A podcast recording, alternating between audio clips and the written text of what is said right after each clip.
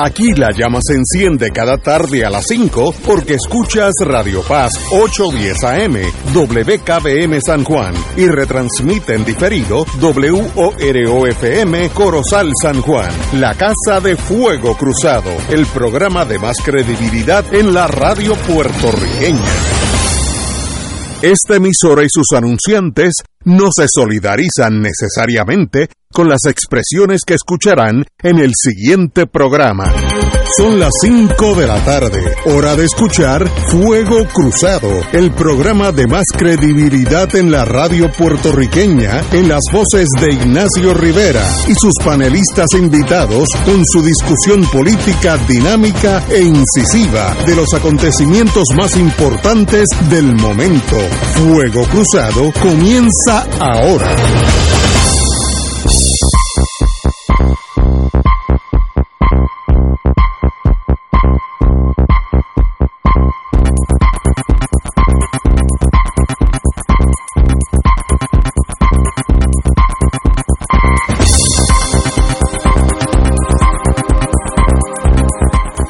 Eh, quiero decir que hay buenas noticias para empezar.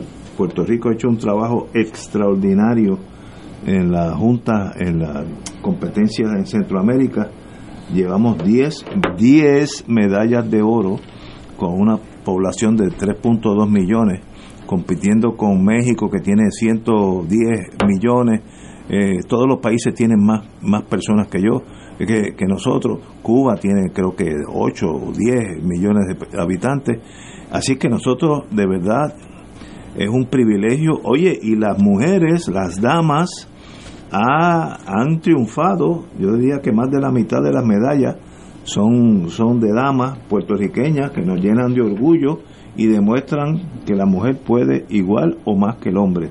Así que mi más profundo respeto y alegría a saber que vamos también en la Junta, en, en las competencias internacionales de centroamericanas. Anglada.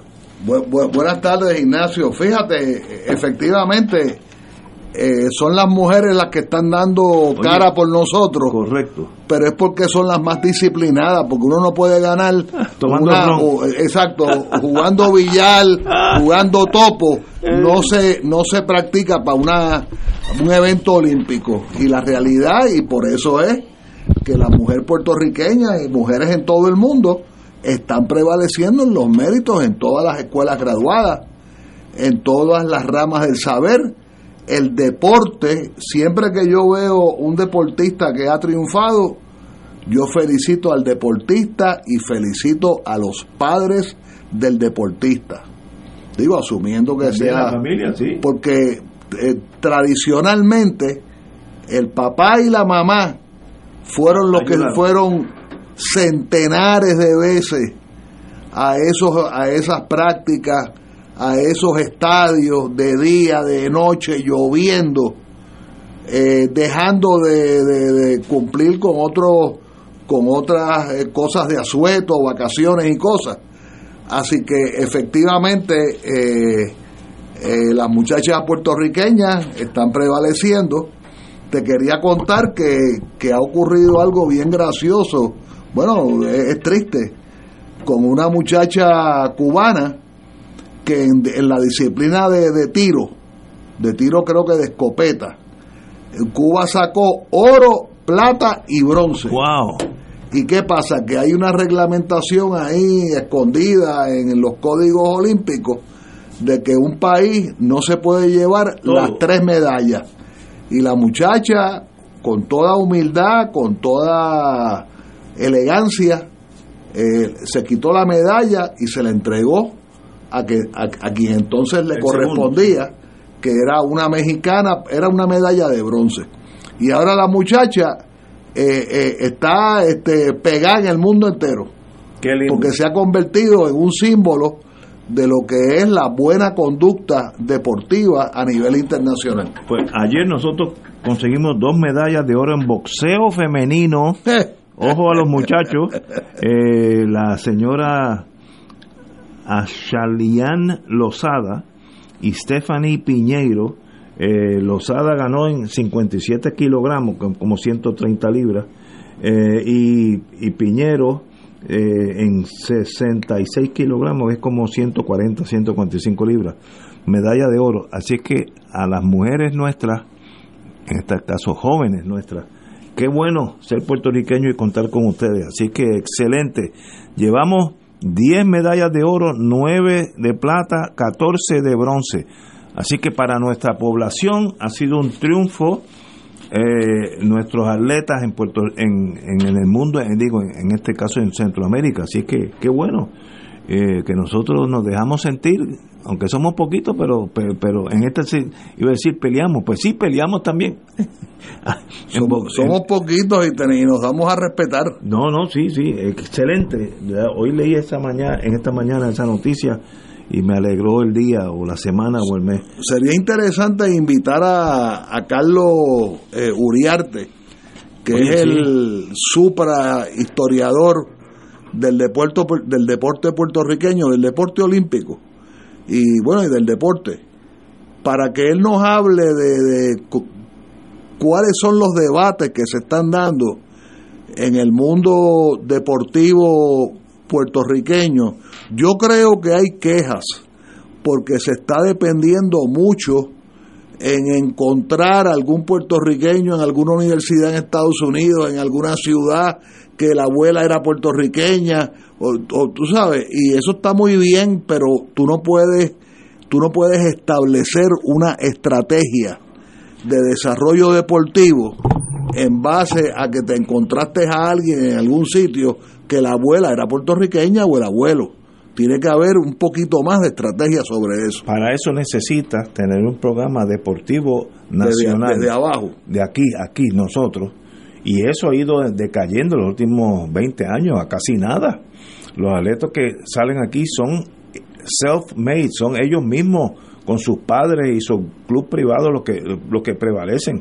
No son producto del sistema escolástico, lo cual es parte del colapso de Puerto Rico, pero qué bueno que a pesar de todo eso, y a pesar que somos 3.2 millones comparados con países que tienen 100 sobre 100 millones latinoamericanos, estamos ahí en la pelea, así que lleno de orgullo de nuestros puertorriqueños y puertorriqueñas, que cuando es cuestión de competir, compiten con los mejores del mundo, así que eh, me siento muy satisfecho. Oye Ignacio, esta muchacha que te menciono, que tuvo que, que básicamente regalarle su, su medalla a la, una muchacha mexicana, sacó medalla de bronce.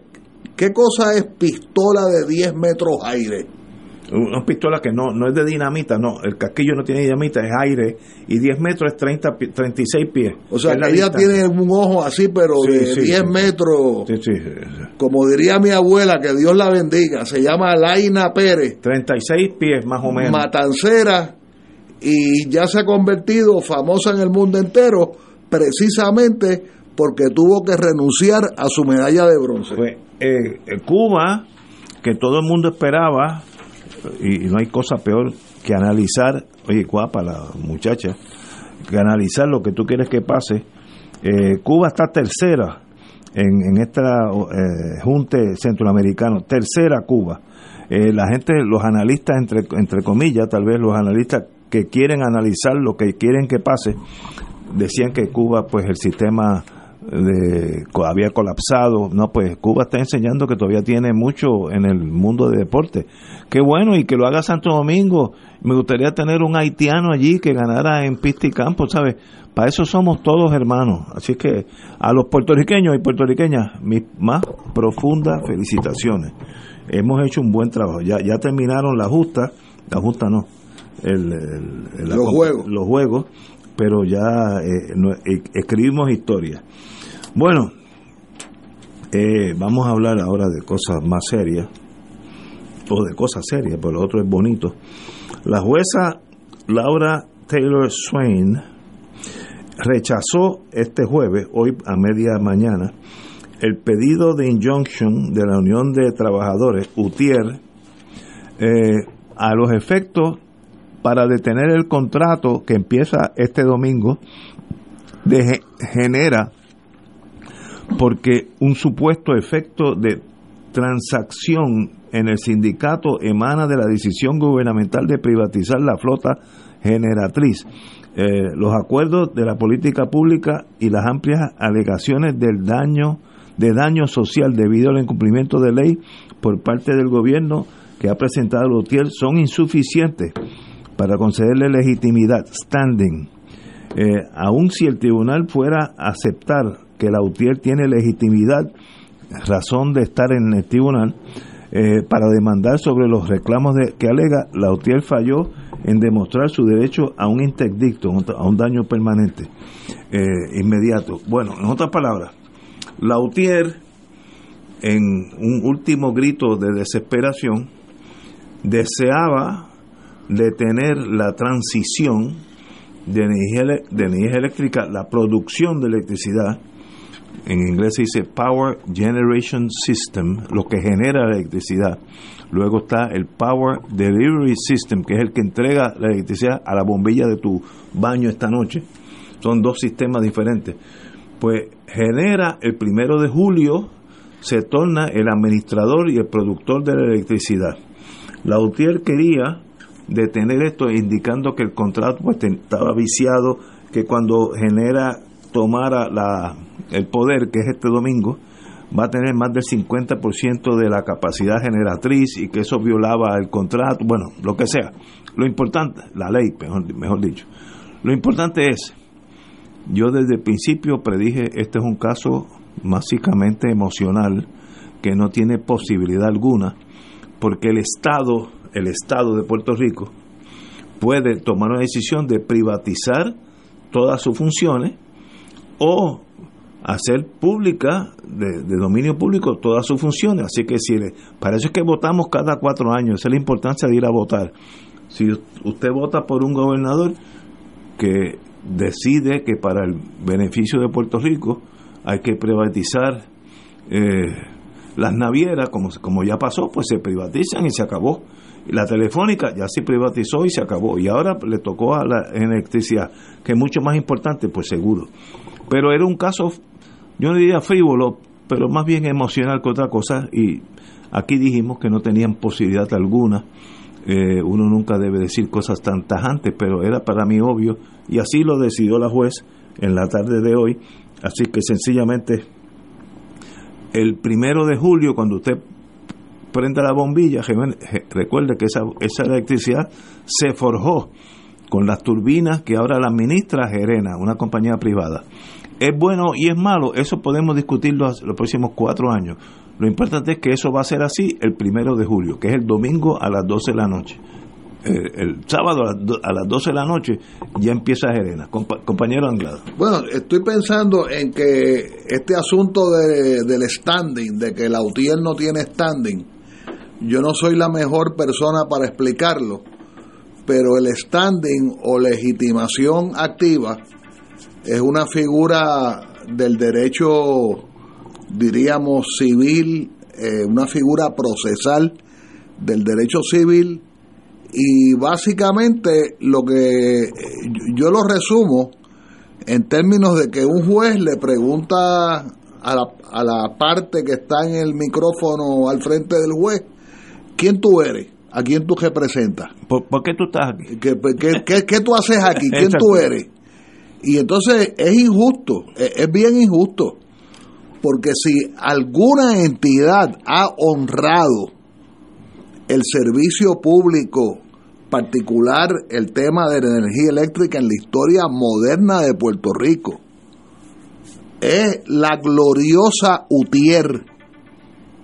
Y todo lo que se ha dado en este país en los últimos 10, 15 años de, destruir la autoridad de energía eléctrica, que ya no era autoridad, esa palabra autoridad era, era una, una farsa, porque ya era una, una caja de, deuda.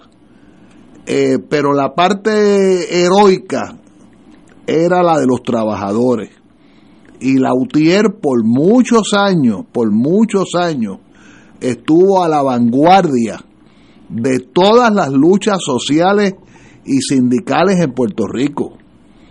Y obviamente lo que está detrás de todas estas leyesitas de, de Luma y de Genera y todas estas cosas es, es destruir, eh, eh, eh, pulverizar a lo más granado de lo que podríamos llamar la vanguardia del sindicalismo en Puerto Rico. Y hasta cierto punto lo han logrado.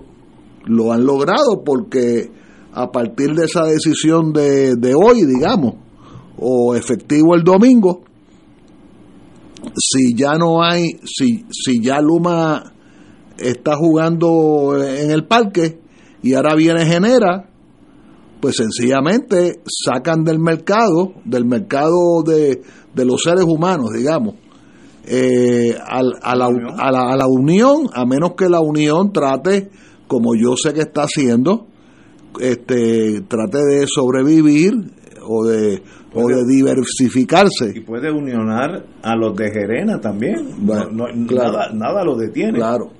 Digo, en teoría, ¿no?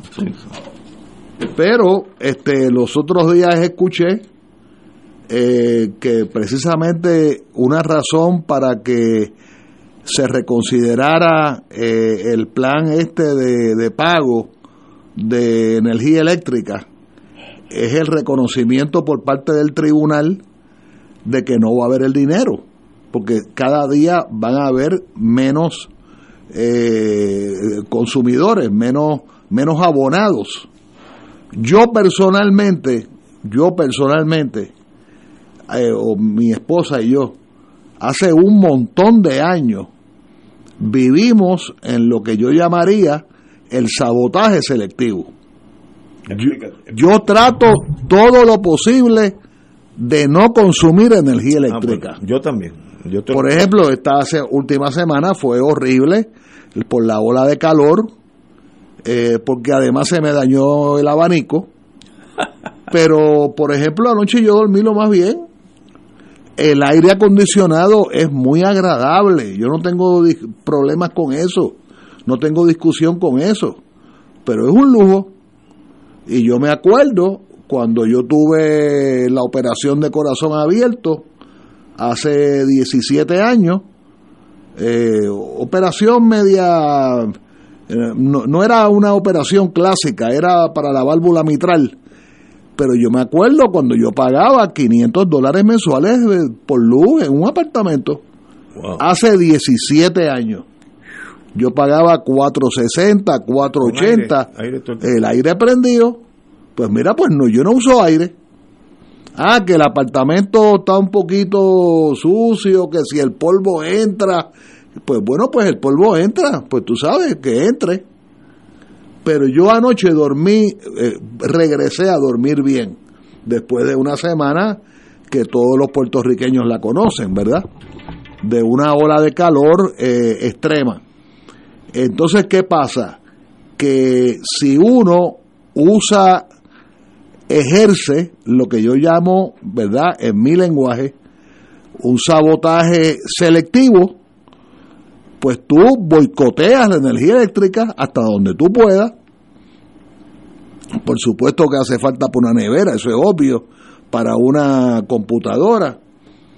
Y, y, y, y claro, a contrario censo, no he hecho la inversión, no hemos hecho la inversión de las placas, eh, las placas eléctricas porque contradictoriamente, si usted casi no gasta luz, entonces la inversión de la placa eléctrica te sale más cara, porque te estás ahorrando menos, teóricamente.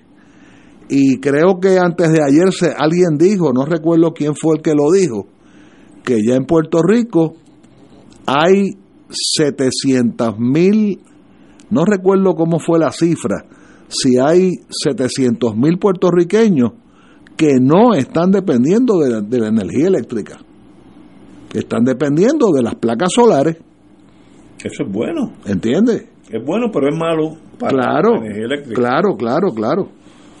Eh, yo vivo en un piso 17, ahí en Miramar, y yo casi nunca tengo que poner el aire, porque siempre hay una brisa. Ahora, A mí me dijo un arquitecto hace ya unos años que uno de los problemas de Puerto Rico fue que se diseñaron y se hicieron casas con la idea del aire acondicionado. Entonces son bajitas con un techo de cemento sólido y eso es un horno. Eh, para hacer pan es perfecto en, tiempo, en tiempos calientes. Por tanto, la arquitectura fue equivocada por una generación y hoy tenemos casas que el que se quede ahí bajo 100 grados, 110 grados, puede amanecer muerto. Entonces, eh, son problemas bien serios que todo el mundo ahora están comprando abanicos de techo, antes eso no existía, ah, muchos aire acondicionados que es tan caro que muy poca lo puede tener aire 100% del tiempo.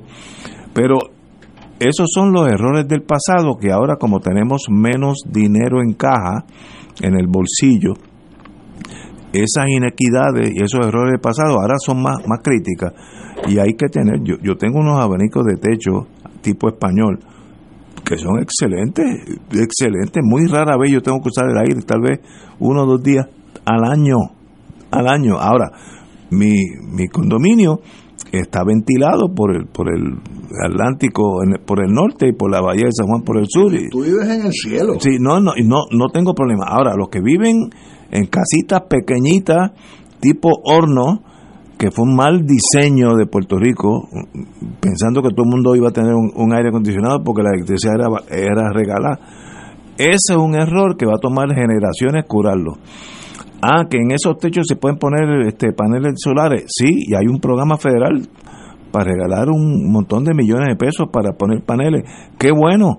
Y esa persona se va a desconectar de energía eléctrica que a su vez agudiza el problema de pago. es un ciclo vicioso. Mientras más adelante los, los sistemas solares, que es el futuro de Puerto Rico, más precaria la situación económica de energía eléctrica. Mire, Ignacio, perdóname, el, el hermano Carlos Severino me hace una corrección aritmética. Yo había dicho una barbaridad. Yo había mencionado 700 mil pues, abonados o algo así.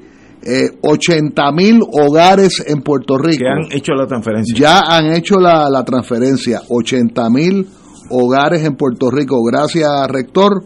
Y este, gracias por la contribución. Lo otro que quería decir, eso que tú dijiste ahora de, de los, los techos bajitos eh, a, ocho, a ocho pies. Eso es fatal. Eh, yo acabo de ver esta tarde eh, un, una presentación de esa web o podcast, no sé cómo llamarla. El profesor Lizardi. Usted pone Lizardi con Z, Lizardi y busca eh, el sitio cibernético de la Universidad Ana Geméndez y va a, a escuchar una presentación excepcional de este profesor de la Escuela de Arquitectura de UPR que examina el tema de cuánto eh, afectó a Puerto Rico desde todo punto de vista la Segunda Guerra Mundial. O sea, cuando el mundo entra a la Segunda Guerra, el papel que jugó Puerto Rico, la, todo lo que se construyó en Puerto Rico. Entonces él examina cómo se, cómo, cómo creció la urbanización en Puerto Rico. Realmente San Juan, eh, pensando en Puerto Nuevo. Y eh, él explica técnicamente, yo no soy arquitecto, él es, él es profesor de arquitectura. Él explica cómo se creó eh, la idea de crear eh, por eh, en ánimo de eliminar los creo que él usaba la palabra tugurio los tugurios de los arrabales se crearon los tugurios de cemento. Y, que los desarrolladores de entonces, hablando de aquel Leonard Long, que fue el desarrollador de Puerto Nuevo y de los, de los hoteles Darlington en Puerto Rico, este, pues los desarrolladores, la linda, la linda fue coger tierras agrícolas y tierras inundables. Eh, podríamos traer al, al, profesor Molinelli para que nos explicara pues el tema de Levitown, por ejemplo. Entonces lo que se ha creado es una es una diversidad de, de construcciones que no tienen nada que ver con nuestro clima, nada que ver. Nada. Y estamos viviendo, muchos de nosotros, ¿verdad? En viviendas de ocho pies de alto, con techos planos, contrario a lo que nos enseñaría, digamos, la arquitectura, la ciencia, de cómo aprovechar mejor los vientos y la, y el- la temperatura de Puerto Rico. Estoy de acuerdo contigo. Yo he ido a las islas West Indies, al este de nosotros, y la arquitectura es totalmente disímil a la nuestra. Primero, no hay techos de esos de cemento de 6 pulgadas, son más bien de madera y en dos aguas, como dicen en el campo, en dos, que son como, uno, Sí. como un triángulo patas arriba. Eh, y eso en esas casas, tú nunca sientes el calor. Ahora, si le metes ocho pies y una torta de cemento, cuando ese sol le da ese cemento, está haciendo lo que hace el horno de usted cuando pone un, un brazo de pan para que se cocine.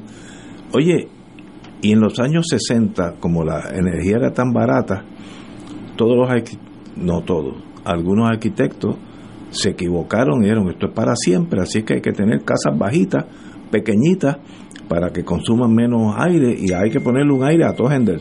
Y entonces, sin aire tú, tú no puedes funcionar. Un país tiene que cambiar su arquitectura para que encaje con su realidad geográfica y, y climática. ¿Cómo eso no pasó aquí? Pues, entre las muchas cosas que no han pasado, entre ellas el estatus, vamos, ahorita hablamos de eso, pero tenemos que ir una, vamos a una pausa. Vamos a una pausa, amigos, y regresamos with Crossfire. Fuego Cruzado está contigo en todo Puerto Rico.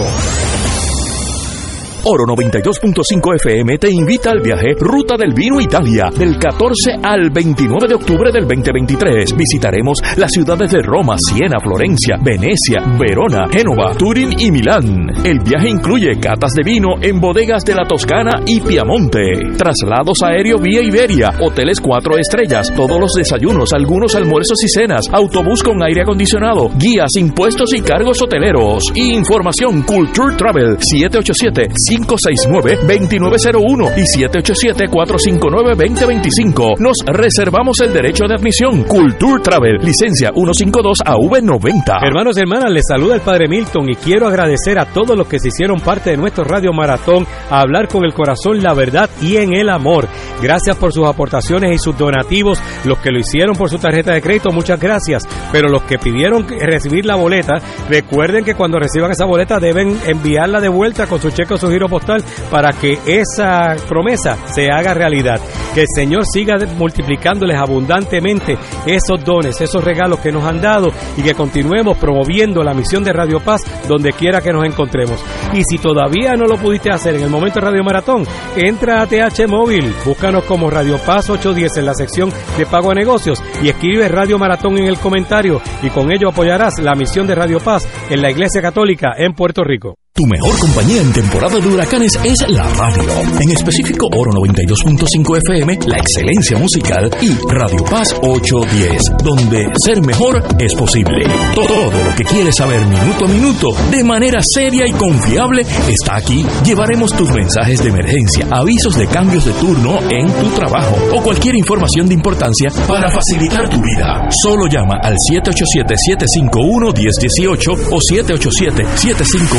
787-751-1380 y tu familia de Oro 92.5 y Radio Paz 810 te apoya y resuelve. Juntos nos vamos a preparar mejor para enfrentar cualquier evento porque somos el equipo que siempre está a tu lado. A tu lado. Nadie te cuida más que tu familia de Oro 92.5 FM y Radio Paz 810 AM. Buenos días familia. Es la casa a la que siempre puedes llegar sin invitación. A las 10 de la mañana, Judith Felicie es tu anfitriona para conversar sobre medicina, psiquiatría de niños y adolescentes, artes, derecho, valores y fe. Todos los días por Radio Paz 810 AM. Buenos días familia. Donde una conversación parece demasiado corta. Buenos días familia. De lunes a viernes por Radio Paz 810 AM. Fanático del la mejor información y el mejor análisis lo escuchas los sábados a las 2 de la tarde por Impacto Deportivo con Javier Sabat y el más completo elenco en deportes por Radio Paz 810 AM y en las redes sociales Facebook Impacto Deportivo Radio PR Twitter e Instagram Impacto underscore Deport juntos, impactando el deporte nacional. Tómame, restaurame, haz de mí un hombre nuevo. Tómame. Cada bautizado tiene una misión de vida y en este año misionero un grupo de laicos comprometidos con su deber cristiano, se dan a la tarea de evangelizar a través de la oración y testimonio de vida. Todos los domingos, de 7 de la noche a 8 y 30 de la noche, en su programa Haz de mí un hombre nuevo por Radio Paz 810 AM, auspiciado por Productos Prico. Come saludable y rico con Prico. Igualas.com, servicios de contabilidad al alcance de su bolsillo.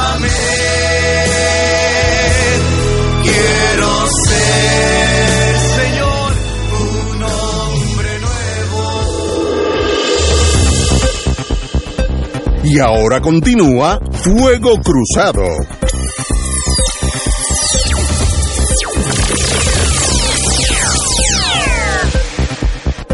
Existe una decisión que salió ayer que cambia una época en los Estados Unidos eh, y el Tribunal Supremo en una decisión 6 a 3 eliminó el Affirmative Action Policies en Harvard y en la Universidad de North Carolina, pero aplica a todos los Estados Unidos. Eh, en otras palabras, hace en los años 70, cuando vino la época liberal, eh, pasó el Congreso pasó una ley que decía que la para igualizar o traer de la pobreza a las minorías en aquellos tiempos negros mayormente hoy en día negros y latinos había que tener una cuota en, todas las universidades de minoría. Hicieron 5%, pues ok, tú coges 95% de lo que tú quieras, pero el 5%, búscate a Rodríguez, allá un mexicano, o a Smith del gueto negro. Y muchas, miles de miles de personas se educaron con ese programa. Cuando Trump obtiene mayoría en el Supremo, sabíamos que eso estaba ya marcado para desaparecer. Y ahora mismo eh, el, el, Supremo acaba de decir, lo estoy traduciendo del inglés, eh, falta suficiente foco y objetivos claros para que el uso de la raza eh, sea o la educación sea un factor para ah, permitir esta entrada a los colegios. En otras palabras, ahora para abajo es lo que la universidad entienda que serán los mejores promedios, eh, o tal vez el atletismo, etcétera, etcétera. Eh, esas, esas misiones colegiales no pueden ser eh, afectadas por la, la garantía del Equal Protection Clause, que todo el mundo es igual. Bueno, no, pues todo el mundo no es igual, según el Supremo de Estados Unidos si tú naces en un gueto, tienes una educación de tercera línea eh, y vas a competir con el hijo mío que estudió en los mejores colegios y luego fueron a mejores universidades, pues ese tiene prioridad entrar a la escuela de medicina y no el hijo tuyo. Creo que es una gran inequidad, un gran retroceso Eso dijo la juez Sotomayor, que volvemos atrás. Eh, y esa es la importancia de ir a votar. Si tú eliges un Trump, pues Trump puso en el Tribunal Supremo unos neonazis que van a revertir y si pudieran votar los negros y los latinos de Estados Unidos lo hacían. Bueno, lo votamos, al demócrata sí, pero podemos votarlo en el, en el 24, echar para atrás. Pero en este momento el Tribunal Supremo dijo que se acabó la, el, mandatorio, eh, la, admisión mandatoria, estoy leyendo del inglés, de permitir niños o niñas porque son pobres o son minorías. Pues sencillamente pues el pobre se queda pobre y los ricos se quedan ricos. Eh, eh, sencillamente le deja a las universidades esos criterios, igual lo que hicieron con el aborto, que dijeron el aborto desde el punto de vista federal no debe ser, cada estado que diga cómo van a hacer las cosas, pues ahora dicen cada universidad que determine cómo van a entrar, no puede discriminar, pero, pero tampoco tiene que ayudar a nadie.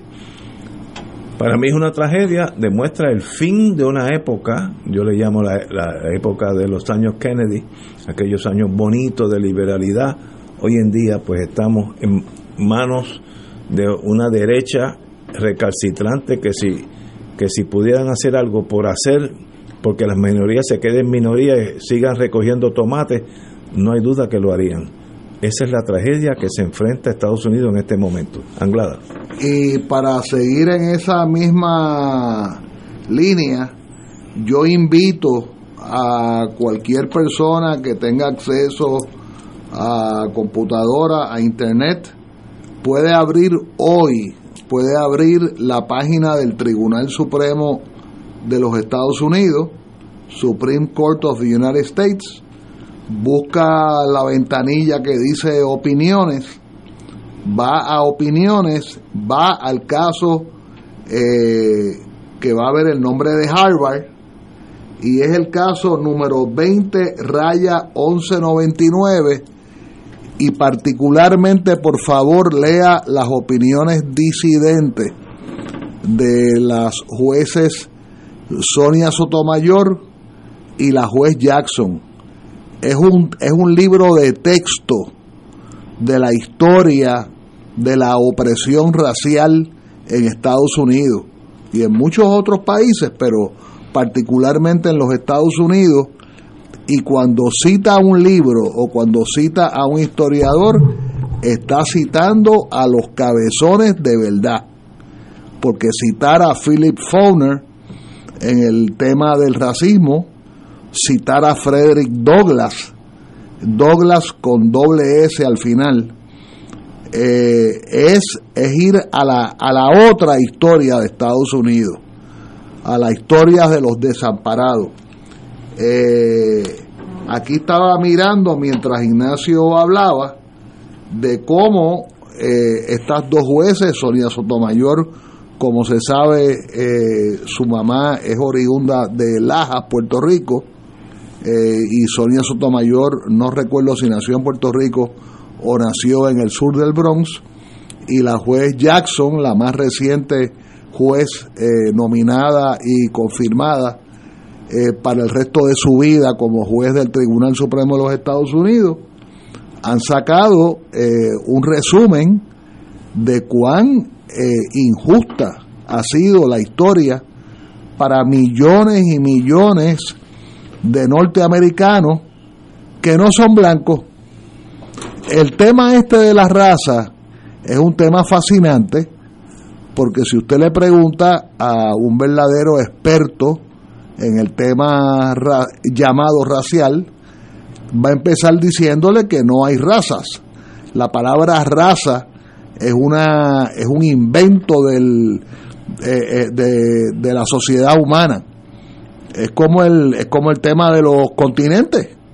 O sea, eh, los continentes son creaciones, digamos, pues de los geógrafos, de los cartógrafos a través de, la, de las épocas, los milenios, etcétera pero volviendo a la opinión de Harvard y de North Carolina, de la Universidad de North Carolina, por favor traten, o para algún proyecto de escuela de los hijos o los nietos o quien sea, traten de estudiar las opiniones disidentes de las jueces Sotomayor y Jackson. Yo vuelvo y hago hincapié, y eso se aplica a nosotros en 16 meses, la importancia del voto. Lo que está pasando en Estados Unidos es porque Estados Unidos le dio el voto a Donald Trump, un ultraderechista neonazi, y pudo poner eh, mayoría en el Tribunal Supremo. Pues eso no es consecuencia de Trump, es consecuencia del voto que lo autorizó a hacer eso. Y nosotros tenemos en 16 meses una elección. Cuando usted vaya a votar, usted sabe que el voto que usted va a poner allí es bien importante porque le puede afectar la vida suya, sus hijos, sus nietos, sus bisnietos. Así que, hay que el voto es bien importante y bien serio y no es porque una cancioncita, un jingle, eh, me, gustó más a fulanito y el Wicharo es mejor acá y voto. Ese es el voto torpe que siempre en toda sociedad hay un voto torpe que se van con los que piensan que va a ganar. No, vote porque usted piensa que va a ser lo mejor para Puerto Rico y cada cual de nosotros podemos llegar a diferentes conclusiones. Pero esa es la importancia del voto. Lo que está sufriendo Estados Unidos hoy es haber dado ese poder a Donald Trump, que es un neonazi clásico, torpe, porque tampoco es una persona inteligente, que sencillamente el daño que le ha hecho a Estados Unidos todavía se está viendo y se va a ver por tal vez una generación. Eh, verdad que de verdad que es un momento triste en el futuro, en lo que uno ve de futuro de Estados Unidos. Mira, la juez Sotomayor, perdona, en una oración dice lo siguiente, el Tribunal Supremo de los Estados Unidos acaba de cement, de afianzar, de reducir a cemento, ¿verdad? La regla superficial de ceguera, color blindness, como un principio constitucional, oigan esto, oigan esto, en una sociedad en segregada, endémicamente segregada. fuerte. Fuerte. La sociedad norteamericana ha sido definida como una sociedad segregada endémicamente donde la raza siempre ha importado y, y continúa importando. La Corte, el Tribunal, eh, subvierte la garantía, subvierte quiere decir subversión. Sí.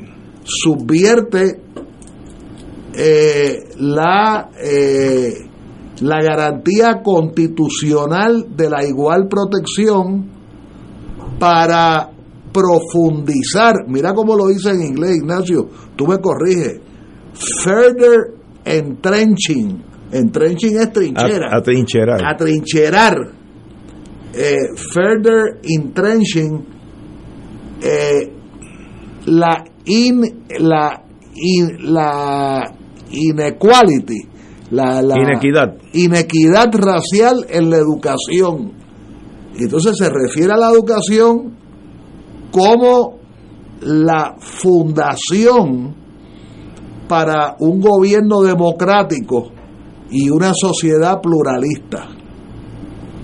La opinión de la Corte no está predicada en el derecho o en los hechos y contraviene la visión de la visión de búsqueda de igualdad, de igualdad en la enmienda decimocuarta de la Constitución de los Estados Unidos. Y déjame añadir este detallito, esta, esta, primera oración del próximo párrafo.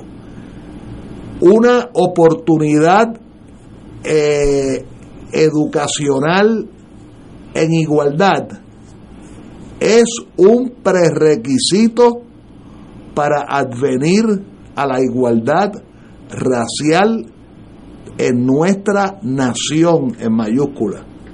Eh, la juez Sotomayor hablando de los Estados Unidos. Eh, así que Esto es lo que se está jugando Estados Unidos en estos momentos y yo creo que se ha hablado aquí anteriormente en otras ocasiones de cómo estamos caminando hacia una sociedad rajada por la mitad, fraccionada por la mitad. Racista y, y, y sin tapujos, abiertamente racista. Los que sean pobres y nazcan pobres, que son minorías, se quedan pobres, porque no le vamos a ayudar a que lleguen a colegio. Eso, pues, para mí no es lo que fue Estados Unidos, pero it is what it is. Así es que estamos ahora. Desgraciadamente, es un momento. Yo a mí se me hace difícil, Anglada, tú que tal vez tengas más, más, más separación emocional que yo, que estoy, estaba, estoy tal vez muy metido. Se me hace difícil concebir a dónde está Estados Unidos. Bueno, porque antes era como un faro de Alejandría, que era el deber ser, la justicia, la igualdad. ¿Eso es lo que representa Estados Unidos ahora? pues no. desde mediados del siglo XIX, Estados Unidos era visto como un modelo casi perfecto, ¿verdad? De un desarrollo eh, nunca antes visto. Por supuesto, lo- los analistas europeos eh, miraban a un lado o no miraban eh, todo el tema de la extinción de las poblaciones autóctonas y las poblaciones esclavas, ¿verdad? Pero lo cierto es que el siglo XX fue el siglo de la grandeza frente a mucha gente en el mundo, ¿verdad? La grandeza de los Estados Unidos. Por ejemplo, yo le contaba los otros días a, alguien que hasta 1960, hasta la aprobación de la resolución 1514, Romanos 15, en Naciones Unidas, por ejemplo, las poblaciones africanas eh, veían a los Estados Unidos como aliados en la lucha anticolonial Estoy de acuerdo. porque ellos entendían que los malos, entre comillas malos, eran los británicos, los franceses, los belgas, habían sido los italianos, habían sido incluso los daneses, eh, los portugueses, por supuesto, pero Estados Unidos era visto como un país aliado del África que se emancipaba. Como cuestión de hecho, yo encontré para, para cuando yo estaba terminando mi tesis doctoral en el Centro de Estudios Avanzados de Puerto Rico y el Caribe, en el viejo San Juan, en la calle del Cristo, yo encontré una, una referencia que le hace un embajador africano muy prominente hace 65 años Wow. y le y ve al embajador americano y le dice, pero ¿por qué ustedes se abstuvieron? Esto no es con ustedes. Así dijo. Este era un embajador de Nigeria, bien importante. Le dice, esta, esta pelea no es con ustedes. ¿Por qué? Porque se visualizaba que los colonialistas eran los británicos y los portugueses Sí. y los españoles y los, los italianos, que no los mencioné ahorita. Italia fue atroz Sí. en, la historia de- del, cuerno del África, de Etiopía, de Somalia, etcétera. Este, pero volviendo a Estados Unidos, Estados Unidos pasó con ficha por décadas. Incluso en Naciones Unidas, ellos de vez en cuando, Estados Unidos decían, nosotros somos resultado de la lucha anticolonial. Pues claro, porque Estados Unidos había advenido a la independencia eh, eh, a finales del siglo XVIII. Este, ¿Qué ha ocurrido a partir, vamos a decir, bueno, primero Corea, Estados Unidos no ganó la guerra de Corea, Corea fue un empate. Pero cuando llegó Vietnam, Vietnam fue una paliza, una paliza. Y todavía cuando se veían las escenas de Afganistán hace par de años, la gente recordaba eh, la, la derrota militar norteamericana eh, en la península eh, indochina. Y a mí nunca me gustó usar guerra, el- la, la frase guerra de Vietnam, Esa guerra no era de Vietnam, era una guerra de Estados Unidos contra Vietnam, contra la península indochina. Pero a la pregunta tuya, Estados Unidos eh, seguirá siendo por décadas, por décadas, una, una, un gran, una, una gran economía, un gran país, Ah, sí, sí. con centros educacionales espectaculares, centros médicos espectaculares, centros culturales, pero está malito, está malito en el mundo. ¿Quién le debe, quién le debe a quién? ¿China a los Estados Unidos o los Estados Unidos a China? El que le debe es Estados Unidos a China. Y China va para arriba, y la India va para arriba, y Estados Unidos está golpeado. Y con estas expresiones recientes presidenciales, o sea, esta cosa de, de lo que ocurrió durante Trump, la intentona de la toma del Congreso el 6 de enero del 2021 Eh, Otros Estados Unidos. es otra cosa, incluso este mis nietos y esto, ¿verdad? Se ha convertido como en un tema gracioso en la familia. Mis nietos van a llevar mi apellido, eh, que obviamente es latino, realmente es catalán, pero es latino, pero la apariencia de ellos es asiática, porque la, la, la, la mamá es, es coreana. Este, y yo me pongo a pensar, ¿y qué van a pasar? ¿Qué va a pasar con mis nietos Ay, Dios. dentro de 20 años?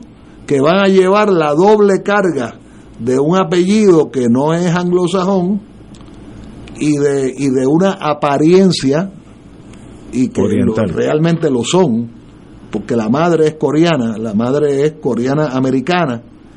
Este, o sea, y eso es un tema que ya mi esposa y yo lo conversamos, lo, ¿sabes? Y no- no- nos, nos relaja relativamente el que sabemos que Nueva York es distinto. Es un país. Como dijo una vez Gabriel García Márquez, Nueva York es un país aparte, eh, un país. ¿entiendes? Pero cuando tú sales de las Sí. cuatro paredes de Nueva York, y cuidado, porque uno confunde Nueva York con, Con la Man- ciudad. Manhattan realmente. Sí, sí. Nueva York tiene una, una, unas, una- uno- unos extremos, digamos, para allá, para Staten Island, No, y, para, y- y lo- y lo que tira hacia Canadá, otro, Exacto. otro estado. No, no, y, eh, eh, bueno, en el estado de Nueva York, eh, hace, te voy a decir cuánto, hace exactamente 50 años, exactamente 50 años, nosotros íbamos para una actividad cultural, para el Día de la Hispanidad o algo así, en una cárcel estatal en el norte de Nueva York. No era Ática, pero era o- el Myra. Hay una El bien grande el sí. que se llama el Myra. Sí. Y nosotros entramos a un, a un tipo Dennis, tipo Howard Johnson, algo así, a una cafetería hablando en español y van a llamar a la policía. O sea, yo conozco, yo he contrapiqueteado al Ku Klux Klan en el sur de los Estados Unidos. A mí no me lo tienen que contar. A mí no me lo tienen que contar. Como tampoco me tienen que contar lo que es eh, el llamado cabildeo en Washington. Uno durmiendo en sofás y durmiendo en el piso de la casa de los amigos y cobrando cero, pero haciendo el trabajo que hay que hacer. Pero Estados Unidos, claro que me preocupa y me preocupa mucho y en gran medida por el respeto, por la admiración que yo le tengo a muchos norteamericanos. Déjame darte un ejemplo. Eh, durante la campaña por la libertad de los cinco cubanos en Estados Unidos, en la ciudad de, de Terre Haute, en Indiana, que me tocó meterle fuerte a Indiana, eh, una de las parejas que nos recibía por la vía ecuménica religiosa era una muchacha vasca, o sea, vasca, pero claro, casada con un norteamericano. El norteamericano era graduado de West Point. Y el, el hombre nos, y la, la pareja nos recibió y nos atendió y eh, nos sentimos bien. Lo que tú siempre dices que no haya que no haya odio, que no haya mire, el que conozca al pueblo de los Estados Unidos, los que hemos vivido en los Estados Unidos, no tenemos que tenerle rencor a nadie. Tenemos que conocer esa sociedad durante, mira, aprovechando, durante la primaria conducente a la elección de Obama, estamos hablando de cuándo, del 2008 era, 2007, 2007. Eh, yo estaba visitando una cárcel en el sur de Kentucky que colinda, obviamente, con el norte de Tennessee una cárcel federal que queda dentro de un parque nacional, el parque creo que se llama Daniel Boone, el parque, y la cárcel se llama McCarthy o eh, o algo así, en dos ocasiones distintas, en dos restaurantes familiares distintos, donde uno va a desayunar un domingo, eh, a mi esposa y a mí, dos parejas de norteamericanos distintos, personas mayores que nosotros, nos dijeron, sencillamente nos dijeron, nosotros tenemos miedo que gane Obama. Miedo. Nosotros nos quedamos mirando como, como que uno podía debatir en ese momento, un domingo por la mañana, a las 11 de la mañana este, aquellos pobres viejitos, en el sentido de que eran mayores que nosotros, tenían miedo porque podía ganar Obama. O sea, podía ganar un graduado de Harvard mucho más inteligente que los que estaban antes y los que vinieron después, que fue, paréntesis, eh, y contradictoriamente el mismo que nos impuso promesas y nos impuso la Junta y, e incumplió las promesas que él nos hizo a los puertorriqueños de que iba a, propiciar eh, a Puerto Rico el, el cambio de Puerto Rico hacia la solución de lo que en Puerto Rico se llama el estatus, que en español es la colonia. Pero pues Estados Unidos, Estados Unidos es un y, no es el único país en el mundo. Hay, hay varios países, por ejemplo, eh, cuando Suráfrica, cuando la Unión de Suráfrica Blanca Supremacista se quiso tragar lo que se llamaba entonces el África Sudoccidental, que ahora se llama Namibia, el nombre ¿verdad? africano que le corresponde cuando Sudáfrica llegó allí a Naciones Unidas, en el 45 a San Francisco, en el 46 a Londres primero y después a Nueva York, a plantear que ellos querían, porque eh, África Sudoccidental había sido entregada en fideicomiso por la Liga de las Naciones, como aquello le había pertenecido a la Alemania derrotada, se lo habían entregado a la a la Unión Supremacista de Sudáfrica. Y cuando aquel señor, que se me escapa el nombre ahora, era famoso, había sido militar con los británicos, famoso, eh, él dijo, no, si nosotros lo que queremos es anexarnos, anexar a África Sudoccidental, y cuando le hicieron la crítica, él dijo, él dijo con relativa honestidad, él dijo, señores, pero si, si Woodrow Wilson nos explicó en, en París en, el, en la Liga de las Naciones en el 17 que esa era la manera de que los países progresaran, anexarlo. Y le dijeron, no papá, tú no puedes anexarlo. A ti se te entregó eso en fideicomiso para que lo cuidaras y para que lo condujeras al gobierno propio. Pero eso ocurrió en Australia, en Nueva Zelanda, ocurrió en Namibia. Eh, eh, bueno, ha, ocurrido y, eso es lo que estamos ahora viendo, que lo comentábamos creo que antes de anoche, es lo que estamos empezando a ver en América Latina.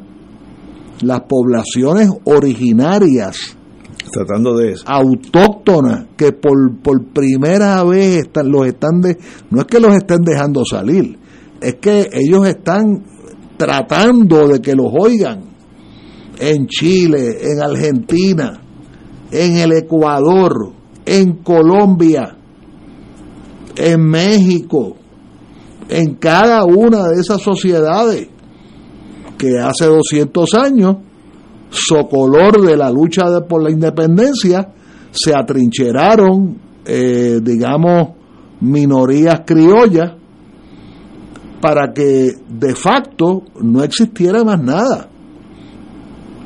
No existiera más nada. Mira, hasta, hasta en Cuba, en el 1913, creo que fue en el 13, se fundó un partido de color, que habían sido los negros que habían luchado por la independencia de Cuba en la manigua de Cuba. ¿Y qué fue lo primero que pasó? Cuando entraron los americanos e, e instituyeron una república pelela en el 1903, sacaron a los negros del medio. Wow, interesante y una tragedia ver por dónde va Estados Unidos en su derrotero internacional y futuro. De verdad es una tragedia. Pero para eso está el voto. En 16 meses los americanos votarán y elegirán seguir por ahí o cambiar de rumbo. Para eso es el voto. Igual que aquí, el voto es Igual importante. que aquí, para que elijamos a unos legisladores para que traten de convencer a siete miembros de la Junta que el presupuesto es el correcto. ¿Qué es lo que está pasando Ah, hoy, hoy, en Puerto hoy. Rico? Hoy. Señores, vamos a una pausa y seguimos con Fuego Cruzado.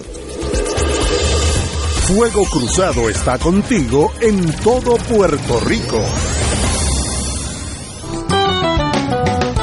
Escucha los sábados a las 5 de la tarde para servirte un programa del Colegio de Profesionales del Trabajo Social de Puerto Rico con los temas de interés a la comunidad.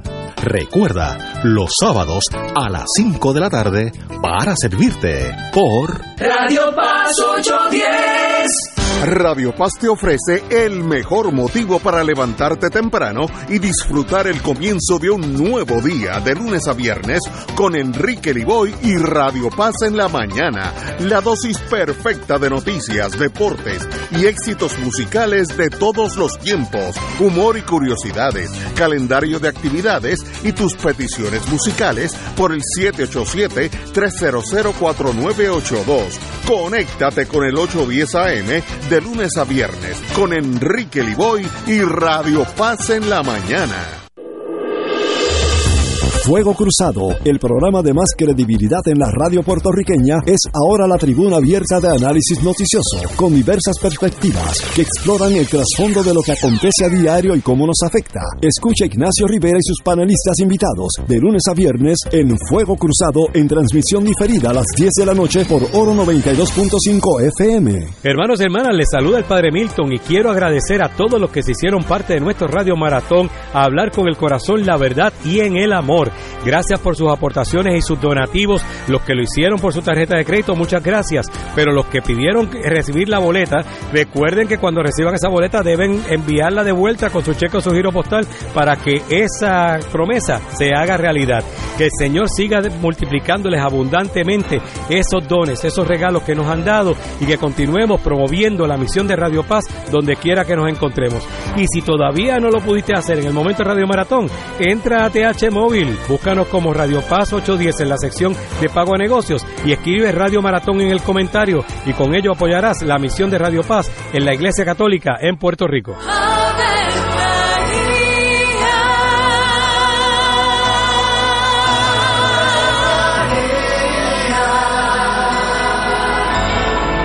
El ángel del Señor anunció a María.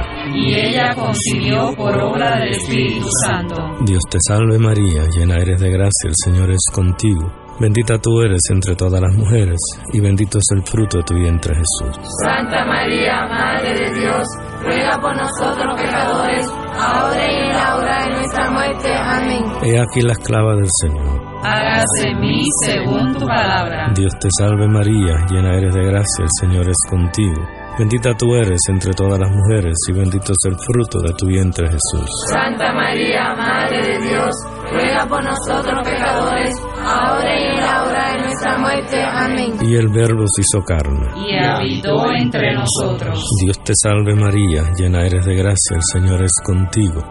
Bendita tú eres entre todas las mujeres, y bendito es el fruto de tu vientre Jesús. Santa María, Madre de Dios, ruega por nosotros pecadores, muerte. Amén. Ruega por nosotros, Santa Madre de Dios. Para que seamos dignos de alcanzar las promesas de nuestro Señor Jesucristo. Oremos.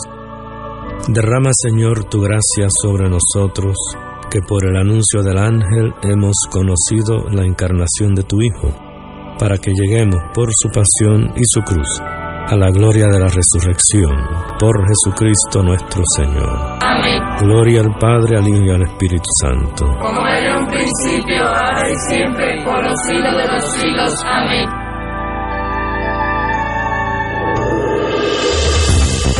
Aquí la llama se enciende cada tarde a las 5 porque escuchas Radio Paz 810 AM, WKBM San Juan y retransmite en diferido WOROFM Corozal San Juan, la Casa de Fuego Cruzado, el programa de más credibilidad en la radio puertorriqueña.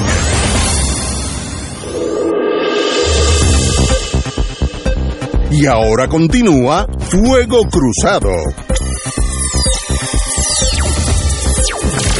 Amigas y amigas, la, la verdad es como el corcho, dicen los españoles, que a la larga flota, a la larga será la superficie, lo que ellos dicen. Y, y ahora, hoy salió de palabras del representante Raúl Grijalva, la verdad sobre todo este empeño de un grupo de, yo le llamo embajadores por la estadidad, etcétera, y algunos políticos aquí que hablan de la estadidad como si fuera una cosa inmediata, y Raúl Raúl Grijalva, que tiene bastante poder en los Estados Unidos, en el lado demócrata, considera que habrá que esperar, pues, estoy leyendo, al próximo Congreso y a una mayoría demócrata. Es dos cosas, no solamente esperar dos años, sino que ganen los demócratas en ambas cámaras eh, para avanzar un proyecto de ley como el, el que propuso él para que el gobierno federal vincule en una votación nuestra un plebiscito entre estadidad, soberanía y libre asociación e independencia. Eh, cito al representante Grijalva. Eh, ok, esto va a cambiar en dos años. Está, está partiendo de la premisa que van a ganar los demócratas. Hay que estar preparado para ese punto, indicó Grijalva. En otras palabras, eso choca con lo que dijo el líder de la mayoría demócrata, Steny Hoyer, eh, que sencillamente indicó eh, que sencillamente no hay posibilidad de mover nada en torno a la estadidad. Así que el proyecto 2757 que la uh, comisionada residente ha dicho que será continuaba vivo, esa era la esperanza. Pues Grijalva, que es el líder de la minoría del Comité de Recursos Naturales, eh, dice que sencillamente no va a pasar nada en dos años y si obtienen mayoría en el 2024, entonces podrían volver a considerar la estadidad. Eso está bien fino, porque Grijalva es una persona educada y fina. Lo que está diciendo es que el movimiento hacia, hacia la estadidad no existe. Esa es la bottom line. Si, si uno estuviera en una barra en el viejo San Juan ahora mismo tomando un buen coñac, pues todo lo que dijo Grijalva es una forma finísima de decir, no hablen por ahora de estadidad porque no está en las cartas. Eso no, ah, que mañana puede venir años Kennedy y, y ser mejor, es posible. Pero ahora, y si no ganamos la Cámara y el Senado en, en, en, el 2024, estamos hablando que hay que tener la esperanza para el 2030. En otras palabras, todo lo que se ha dicho de la estadidad es un sueño, una quimera, algo que no existe. Los representantes nuestros allá por la estadidad es un bochorno, una cosa espantosa, gente que no tiene, no han hecho absolutamente nada. Y si el mismo Grijalva, que tiene poder presidente de la Comisión de, de Recursos Naturales. no, del subcomité de, de, asuntos territoriales y, y, bosques nacionales. E, esa misma. Al que creo que se llama. Pues si él dice, el chairman, dice que sencillamente no va a pasar nada, ¿qué hacemos nosotros con un montón de gente allá ganando 130 mil dólares al año? ¿Haciendo qué? Si ya este señor dijo que no hay que hacer nada y esperar si de aquí a 16 meses ganan los demócratas, porque si no tampoco. Oye, es un ridículo que uno dice, pero ¿cómo es posible que nosotros estemos tan perdidos, tan enajenados de la realidad? Y para mover la estabilidad o la independencia o el Estado Libre Asociado, como tú quieras, hay que tener los pies en la tierra, examinando la realidad. Como dicen en inteligencia, no analices lo que tú quieres que pase, analiza lo que está pasando. Son dos cosas bien diferentes, bien diferentes. Pero ahí está, Grijalva habló claro, enterró la estadidad por ahora, mínimo hasta el 24, y lo condicionó a que ganen los demócratas, compañeros. Y, y encima de eso, tengo entendido que este fin de semana último, el presidente Biden, haciéndole una crítica a Vladimir Putin, dijo que eso le había pasado a Putin por haber invadido a Irak. A Irak, bueno, demuestra dónde está. Que tiene la cabeza malita. Sí, bendito.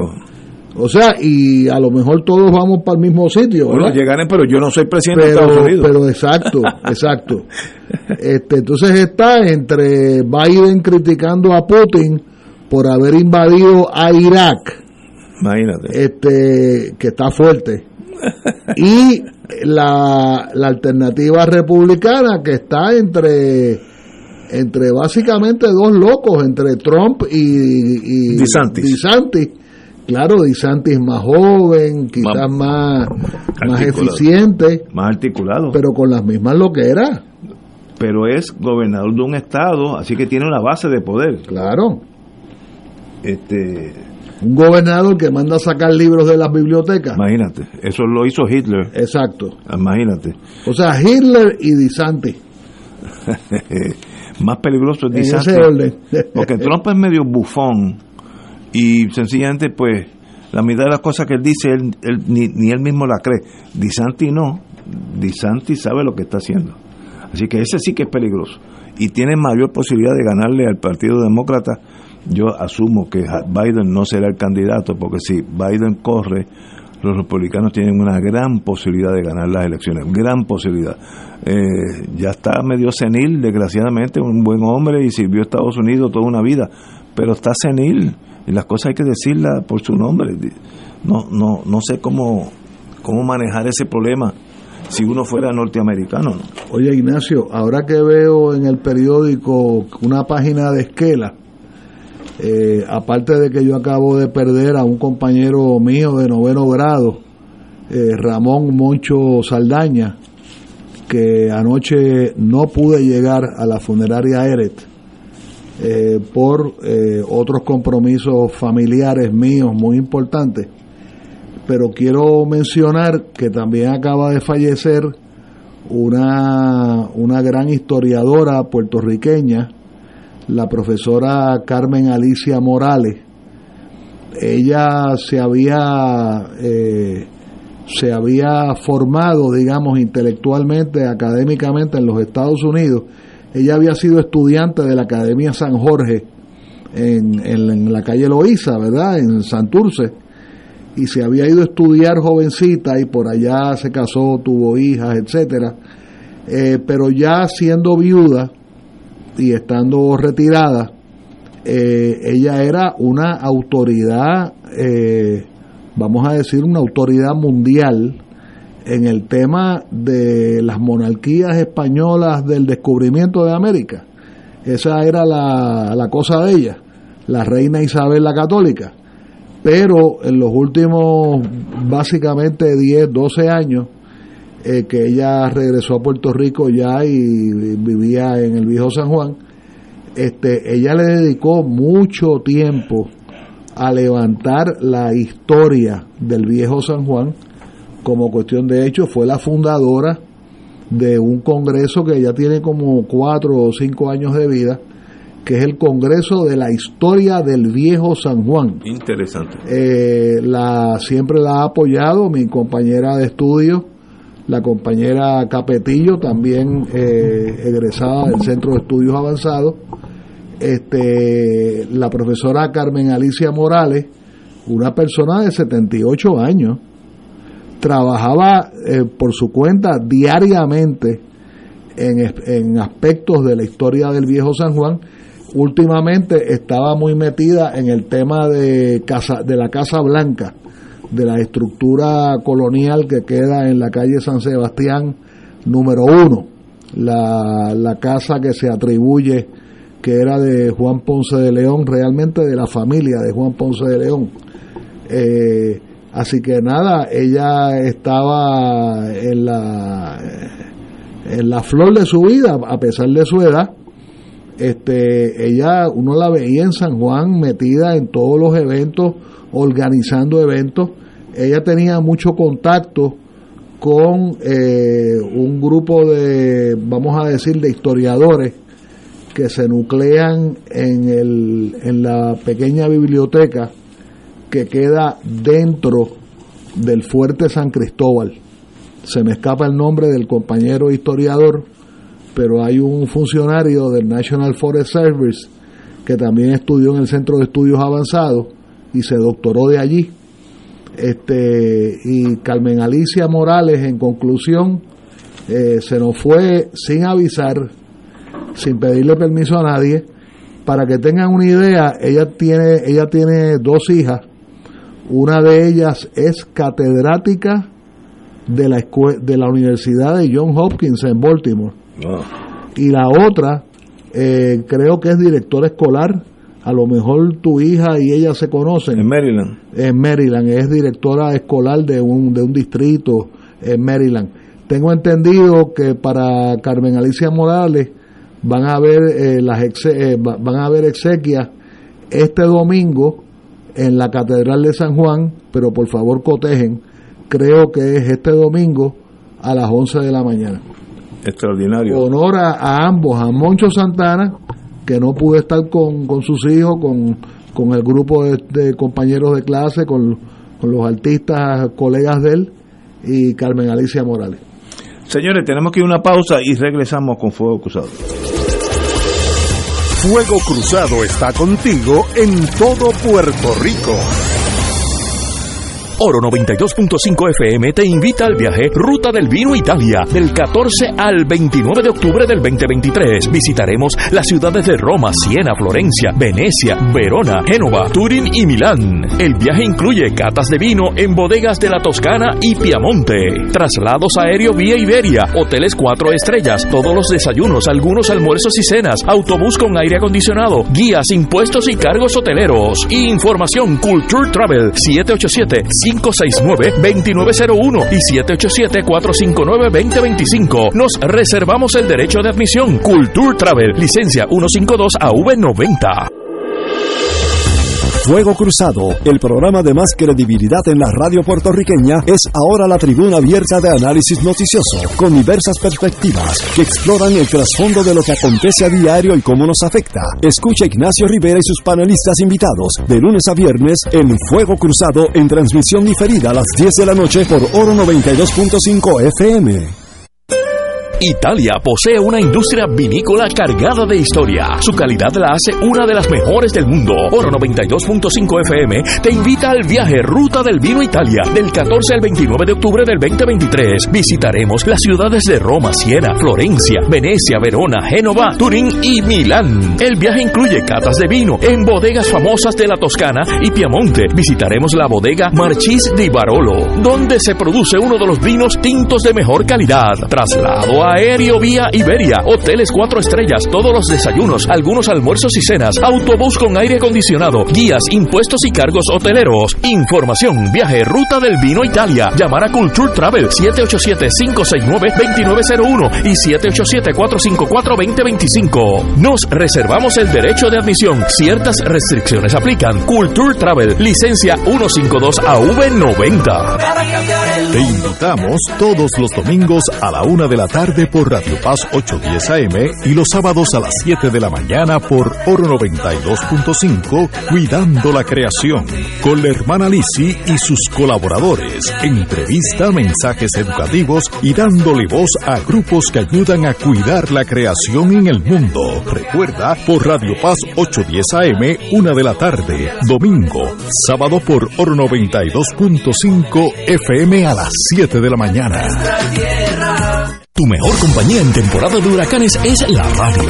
En específico, Oro 92.5 FM, la excelencia musical y Radio Paz 810, donde ser mejor es posible.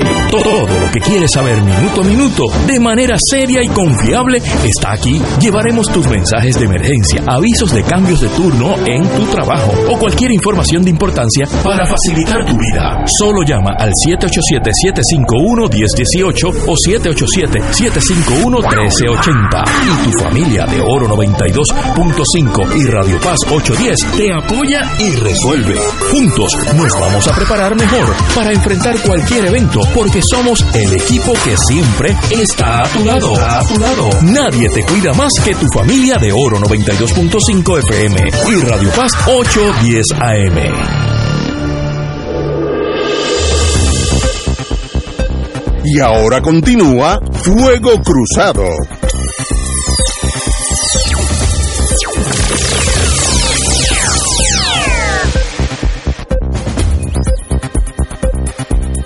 Regresamos, amigos y amigas, Fuego Cruzado. Bueno, hay un artículo, por eso yo siempre hay que leer los periódicos. Las, las jóvenes, los jóvenes brincan a la cuestión electrónica. Yo sé que eso es parte del progreso y es indetenible, pero hay, hay artículos o, o, columnas que hay que leer.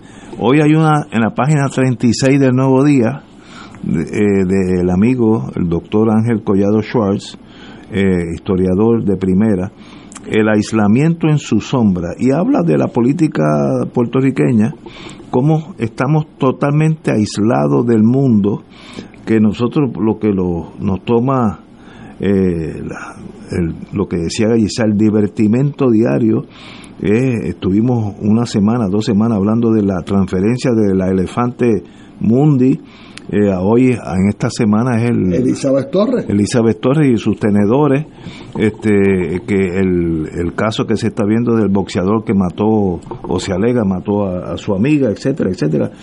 Eh, todo local. Entonces él dice que a la misma vez en el mundo nosotros debemos estar pendientes y los enumera, voy a decir la más importante, la visita de China del secretario de Estado, Anthony Blinken, eh, la crisis de Putin con el grupo de Wagner en Rusia, el rol de la ONU, más allá de atender la peregrinación de los puertorriqueños todos los años, incluye combatir el hambre, la pobreza, la inequidad, el impacto de la inteligencia artificial en el presente y en el futuro, que eso nos va a cambiar la vida a todos. Las semejanzas y diferencias del gobierno británico de Sunak, el francés Macron y el italiano Melo, me, me, Meloni, la China, etcétera, etcétera. Y es, leí eso esta mañana me di, y dice, Ángel tiene razón. Nosotros estamos en la cosa chiquitita aquí. Que si Chencho se fue para Noruega con, con el amigo, para que no, uno de un del Partido Popular y otro del Partido Nuevo, para que no lo criticaran, eh, visa a que una conferencia que es embuste, porque los que vivimos en Washington sabemos a qué iban nuestros políticos allá a vacilar. No los culpo, pero admitan la verdad. Y estamos en la cosa chiquita y no vemos las grandes tragedias y triunfos que están pasando alrededor de nosotros. Por ejemplo, ¿qué puertorriqueño está hablando o analizando el por qué la República Dominicana ha avanzado milagrosamente los últimos 10, 15 años? ¿Qué ha pasado allí? Que que fulanito se fue para Noruega, que Mundi llegó lo más bien a Georgia, la, la elefanta, que Dios la cuide, etcétera, etcétera ese es nuestro mundo así de pequeñito o debemos estar analizando eh, más allá si tú prendes un televisor yo que me levanto temprano por naturaleza y prendo el televisor la canal que sea el único que hay los primeros 15 minutos son de los muertos a quién asesinó a quién el, carro le pasó por encima a fulanito una vez que terminas de tú enterarte de esas tragedias. Pasa algo en la vida, no hay análisis de nada. Y ese es el artículo al que está apuntando Ángel Collado Short, a quien felicito porque es un hombre de primera en ese sentido de historiador. Compañero.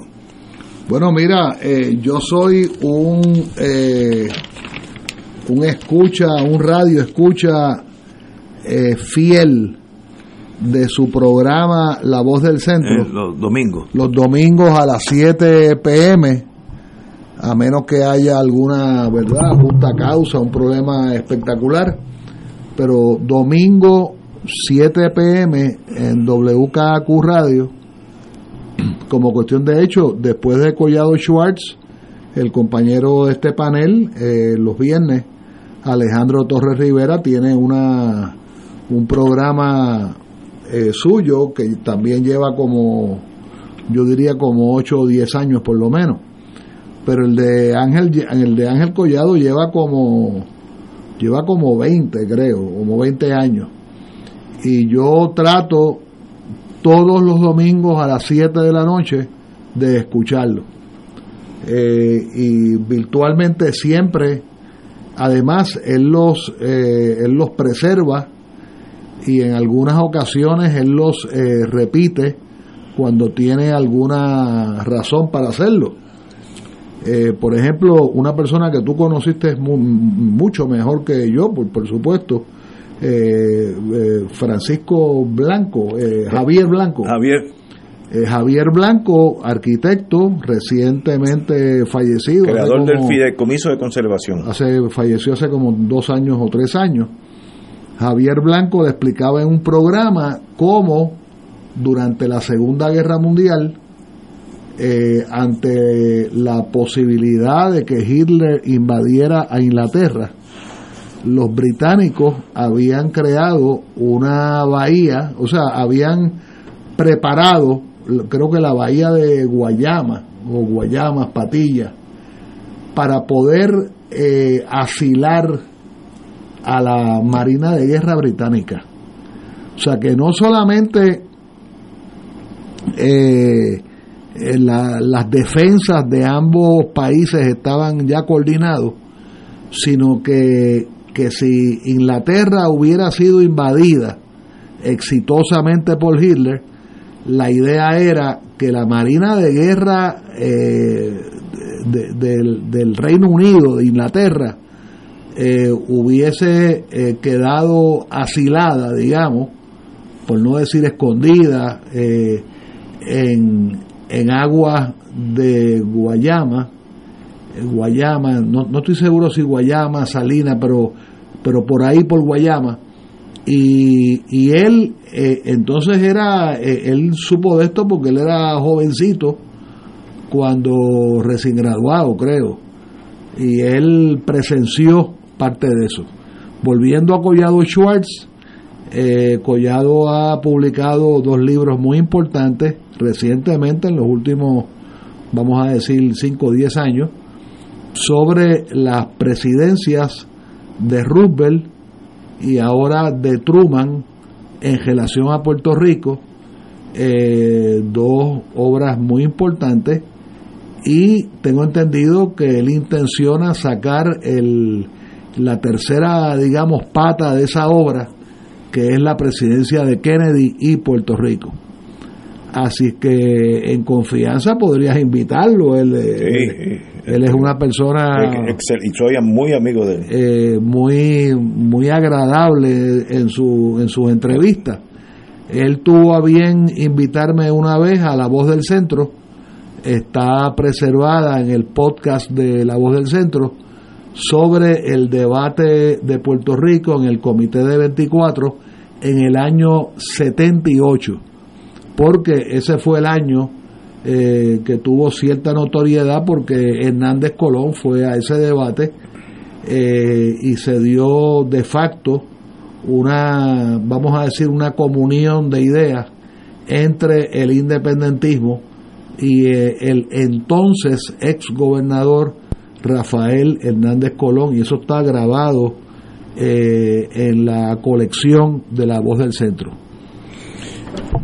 Oye, me, me manda Yello Ortiz Daliot, algo que tiene que ver contigo, y es en torno a la señora Carmen Alicia. Sí.